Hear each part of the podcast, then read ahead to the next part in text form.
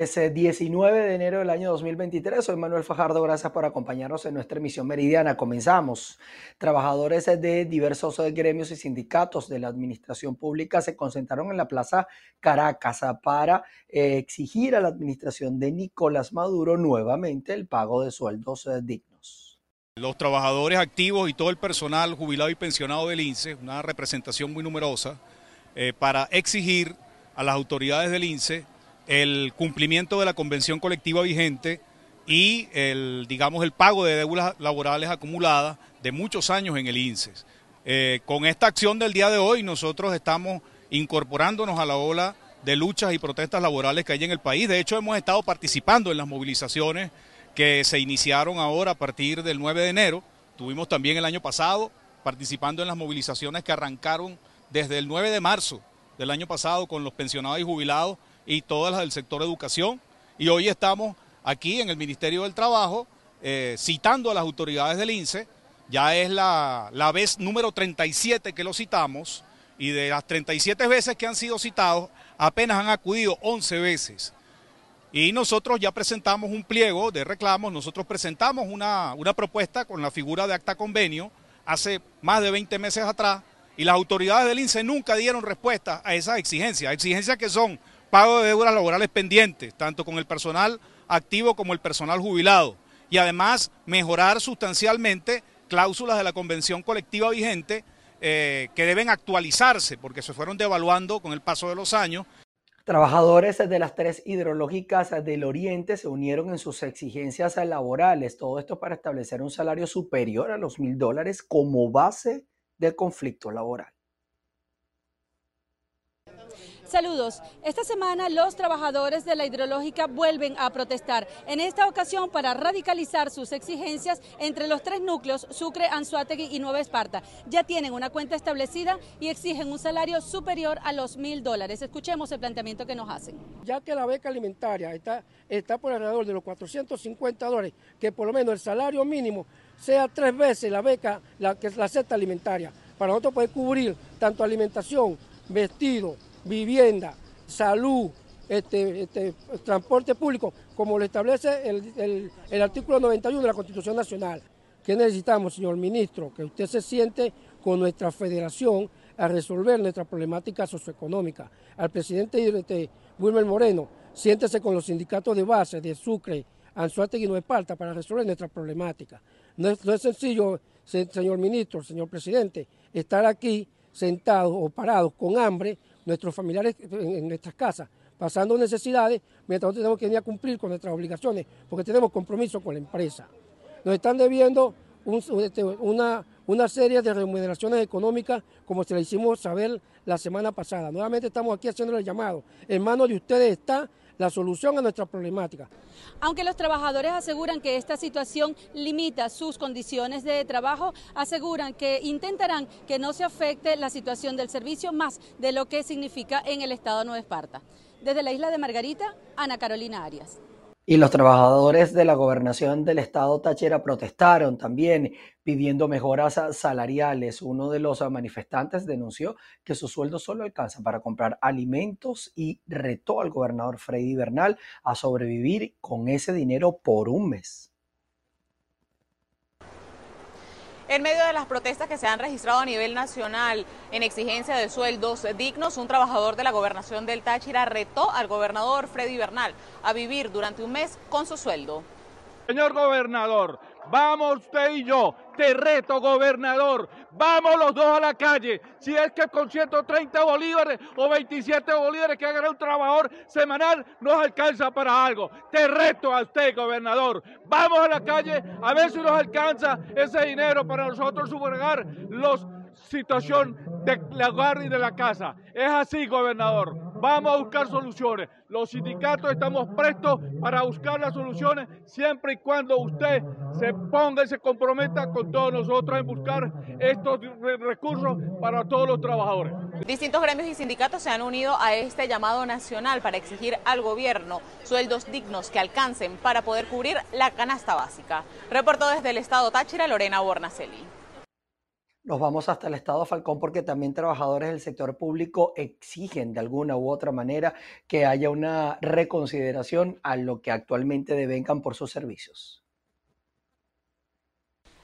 Buenas tardes, establecemos este contacto desde la ciudad de Coro el día de hoy. Trabajadores del Instituto de Capacitación y Educación Socialista también se unen a la jornada de protestas a nivel nacional para exigir el cumplimiento de sus beneficios laborales. Vamos a conversar con Carmen Quero, quien es secretaria general del Sindicato de Trabajadores de INSE. Escuchemos. Muy buenos días, este, mi nombre es Carmen Quero, soy la secretaria general del sindicato Sintra INSE de acá del INSE y hoy 19 estamos acá en las instalaciones del INSE, jubilados, pensionados y los activos para reclamar nuestro derecho, exigirle tanto al presidente de la República como al presidente del INSE nuestros beneficios contractuales. Los beneficios contractuales son el servicio de activación del HCM para todos los trabajadores, la firma y la discusión del contrato colectivo, el pago de bono de producción, cumplimiento de los uniformes, servicios funerarios, servicio de comedores para los activos y los jubilados y también la caja de ahorro que nos adeudan desde hace tiempo ya. Estos beneficios y para el presidente de la República, por favor que nos elimine el instructivo ONAPRE, que es el que nos ha afectado a todos los trabajadores de Venezuela, a todos derecho que no se defiende, derecho, que se pierde. Muchísimas gracias. Bueno, es parte de la información que tenemos a esta hora desde el Estado Falcón. Continuamos con más de noticias VP y TV. Y el ex director de salud en el estado Lara, el doctor Rui Medina, denunció una presunta violación de la ley del ejercicio de la medicina con los eh, galenos del Hospital Central de Barquisimeto. Buenas tardes, establecemos este contacto informativo desde el Estado Lara. En esta oportunidad el Colegio de Médicos sirve de sede para una asamblea que está realizando todo el gremio de salud en función a nuevas medidas de presionar al Ejecutivo Nacional por todas las peticiones que han hecho de mejores salariales y laborales. Acá se encuentra el doctor Rui Medina, quien fue director de salud en el Estado Lara. Doctor, pero más allá de las peticiones que ustedes tienen, hay denuncias que hacer con relación a los nuevos médicos que están ocupando cargos dentro de la salud pública. ¿Qué es lo que está pasando? Bien, mira, el problema que está sucediéndose particularmente a nivel de los hospitales del Estado, en especial el Hospital Central Antonio María Pineda, está en que la Secretaría de Salud del Estado está violando, la máxima autoridad está violando en forma flagrante la ley del ejercicio de la medicina en lo que respecta al artículo 8 de la ley del ejercicio de la medicina, que es indispensable para que los médicos podamos ejercer la medicina en el país. El artículo 8 se cumple después de que el médico, inmediatamente después que el médico se gradúa, y dice que tienes que hacer un año en el medio rural, un año corrido en el medio rural o un internado rotatorio que dura dos años con una pasantía no menor de seis meses en el medio rural. Hoy se está dando y se están firmando artículo 8 a una serie de médicos jóvenes que cumplieron ese artículo un año en el Hospital Central. Doctor, disculpe, pero esto lo están haciendo para suplir las vacantes de especialistas que hay en el Hospital Central. No, son médicos recién graduados, ok, son médicos recién graduados. Entonces se está dando el artículo 8 a un médico que cumplió el año que tiene, que la ley dice que es en el medio rural, un año o dos años en el hospital, se le está dando el artículo 8 a médicos que cumplen un año en el hospital central y que no salen al medio rural. Y resulta que no me conta, pero tengo entendido que esos médicos se están pagando por otras partes, por, otro, por otros municipios. Por ejemplo, hacen un año en el hospital y lo que tengo entendido es que están asignados, por ejemplo, ejemplo, a Alto Puyo. De manera que cuando se diga, no, yo cumplí un año en el medio rural, Mire, a mí me pagaron por una, una parte rural y resulta que estuvieron en el hospital. Eso se debe sencillamente al déficit de médicos y al éxodo de médicos que existe en el país desde hace muchísimos años atrás, como todos sabemos. La Federación Médica Venezolana acaba de publicar en este mes pasado que en el año, en, en lo que va de este lapso del éxodo han salido de Venezuela 52 mil médicos, han, han abandonado el país, no solamente los de recién graduados, sino médicos especialistas, anestesiólogos, dermatólogos. Esto ha llevado a que en el Hospital Central, que es la sede fundamental de los posgrados de eh, formación de especialistas, no hayan, no hayan concursado médicos para emergenciólogos de ahí la renuncia de la doctora que era jefa de emergencia, no, porque no tiene los adjuntos calificados para el, el cargo de adjuntos de emergencia del Hospital Central. Dermatología no tiene posgrado porque no concursaron, no se sacaron a concurso. Hematología, reumatología, eh, dermatología, ya lo dije. Entonces, esa es la situación que se está presentando en los momentos actuales a nivel de los principales centros asistenciales en donde no hay un déficit ya de muchas especialidades y que se va a ir acentuando a nivel de otras especialidades. Muchísimas gracias, doctor. Esta es una denuncia que realiza el director de salud en el Estado Lara, doctor Rui Medina, y que se une también a toda la ola de denuncias que ha estado realizando el gremio de salud en el Estado Lara, que incluso ha pedido la destitución del director de salud, doctor Javier Cabrera. Es la información que tenemos desde Barquisimeto. Reportó para ustedes Andreina Ramos. Vamos a pasar a materia económica. La Superintendencia Nacional de Instituciones del Sector Bancario autorizó a la banca pública y privada a disponer del 30% de sus depósitos en divisas para otorgar créditos en moneda nacional. La decisión detalla que las divisas correspondientes al referido porcentaje deberán ser ofrecidas al sistema del mercado cambiario para la posterior liquidación bajo las distintas modalidades de crédito. Ya pasando a otras informaciones, empresarios del Estado Bolívar denunciaron las altas tarifas por el servicio del aseo urbano. La empresa encargada de esta cobranza es Fospuca, una corporación privada contratada por la alcaldía de Caroní. Buenas tardes, gracias por este contacto. En esta reunión participaron comerciantes, concejales y también voceros de Fede Cámaras, quienes pidieron a esta compañía privada y también a la alcaldía de Caroní sincerar los precios de la facturación de la recolección de basura. Comentaron que en algunos casos los establecimientos están pagando más de mil dólares al mes.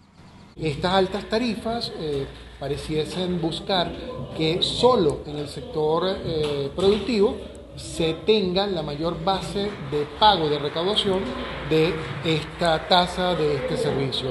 Si no se llega a un entendimiento en el costo de las tarifas, porque eh, tenemos que pasar a otros, a otros, a otros niveles pues, de, este, de, esta, de esta situación. Lo que queremos también es que entienda, tanto no solo la empresa Fospucas, yo diría el ciudadano alcalde y los concejales, es que nuestro, nuestra ciudad, nuestro estado, el estado Bolívar y, por ende el municipio Caroní, que es el que tiene la mayor cantidad de habitantes y también de empresas, eh, no está el sector empresarial en capacidad de pagar estas altas sumas de dinero para la recolección de basuras y desechos sólidos. Eh, tenemos una economía en contracción. Eh, diciembre no, no, desgraciadamente no fue lo que se pudiera haber pensado en la parte productiva del sector comercio el sector empresarial. Tuvimos una contracción en diciembre de más del 35%. Le hacemos un llamado al ciudadano alcalde para que tome las acciones pertinentes para el análisis y la baja de, las tarifas de la basura en nuestra ciudad. No es posible que tengamos que pagar una tarifa tan alta para poder eh, solventar el problema del aseo. Bien, los comerciantes reiteraron que no se están negando a pagar las tarifas y además reconocen que es importante la recolección de basura y el saneamiento ambiental en Ciudad Guayana, la zona con mayor densidad poblacional del estado Bolívar, pero piden a las autoridades reconocer la crítica situación del sector comercial. Es la información que tenemos hasta ahora desde el Estado Bolívar. Sigan con más en el estudio. Pasando a información que tienen que ver con sucesos, en la autopista José Antonio Páez en el estado portugués, la Guardia Nacional detuvo a un hombre que transportaba presunta droga en su equipaje. Él mismo procedía del estado Táchira y tenía como destino llegar hasta el estado Carabobo. Efectivos militares adscritos a la segunda compañía del destacamento número 312 de la Guardia Nacional Bolivariana practicaron la aprehensión de un hombre que transportaba estupefacientes como pasajero a bordo de un transporte público. Este procedimiento castrense fue realizado en el punto de atención vial La Cascada de Agua Blanca, estado portuguesa. El detenido fue identificado como Luis Eduardo Reyes Tobar, de 28 años, con domicilio en Valencia, Estado Carabobo. Se indicó que Reyes Tobar viajaba por la autopista José Antonio Páez a bordo de un autobús que procedía de San Cristóbal, Estado Táchira, con destino a la capital carabobeña. Al llegar al puesto militar fue realizada la revisión de documentos y equipajes de los pasajeros, localizando al interior de una valija la cantidad de siete pequeñas bolsas que contenían una sustancia de color blanca con olor fuerte, presuntamente cocaína, con un peso de 11 gramos. A través de las investigaciones se trata de determinar si este sujeto estuvo presente en el vecino país de Colombia. Desde el Estado portuguesa reportó Manuel Alvarado. Miren, y les cuento que el nuevo embajador de los Estados Unidos ante la Organización de Estados Americanos, Francisco Mora, exhortó a los miembros de este organismo a continuar ejerciendo presión en contra de Venezuela, Nicaragua y Cuba. Mora exigió que los venezolanos puedan ejercer su libre derecho al voto para poder elegir a sus propios líderes, así que también pidió al gobierno de Nicaragua, liderado por Daniel Ortega, la liberación inmediata de todos los presos por eh, presuntas causas políticas. Por último, se refirió al gobierno de La Habana, al cual acusó de hostigar y detener a manifestantes pacíficos y también a periodistas y voces independientes. Iniciamos este bloque informativo en Colombia porque autorizó la extradición hacia los Estados Unidos de Álvaro Córdoba Ruiz, hermano de la senadora Piedad Córdoba. Al hombre se le acusa de ser parte presuntamente de una red eh, con enlaces eh, en Colombia, Venezuela y Centroamérica. Este jueves fue extraditado a Estados Unidos Álvaro Córdoba Ruiz, hermano de la senadora del Pacto Histórico Piedad Córdoba, quien es solicitado por una corte de Nueva York por los delitos de narcotráfico y porte ilegal de armas. Córdoba había sido detenido el 3 de febrero de 2022 después que incluso hicieron un acuerdo con agentes encubiertos. Sus abogados habían intentado múltiples recursos ante la Corte Suprema de Justicia y el Consejo de Estado. Sin embargo, todos fueron negados y quedó en firme la solicitud de Estados Unidos que avaló la Corte y firmó Gustavo Petro. Álvaro Córdoba Ruiz salió de la cárcel La Picota a las 5 y 40 de la madrugada de hoy, cuando fue entregado por funcionarios del IMPEC a la Policía Judicial Dijín e Interpol, quienes se lo llevaron hasta la base antinarcóticos de la policía en el aeropuerto militar de Catán, donde correspondía ser entregado a los agentes de la DEA. La organización a la que según las autoridades judiciales pertenecía Álvaro Córdoba Ruiz estaba siendo seguida desde el año 2021 por ser señalada de ser responsable de envíos de cocaína desde Sudamérica y Centroamérica a Estados Unidos. En Bogotá, Miguel Cardosa, BPI TV. Pasamos a Francia, donde los ciudadanos salieron a las calles a protestar en contra de las reformas de pensiones propuestas por el gobierno del eh, presidente de ese país, Emmanuel Macron. La manifestación incluye también la paralización de trenes de alta velocidad incluso el retraso y la cancelación de vuelos en la capital francesa. Ya nos vamos hasta Alemania porque eh, aseguró que va a continuar apoyando a Ucrania. Esto lo ha dicho el nuevo ministro de Defensa, Boris Pistorius. Boris Pistorius asumió este jueves su cargo como nuevo ministro de Defensa alemán. Pistorius señaló ante la prensa en la sede del ministerio que el apoyo a Ucrania debe seguir siendo una prioridad en tiempos que no son normales y en los que hay una guerra en Europa.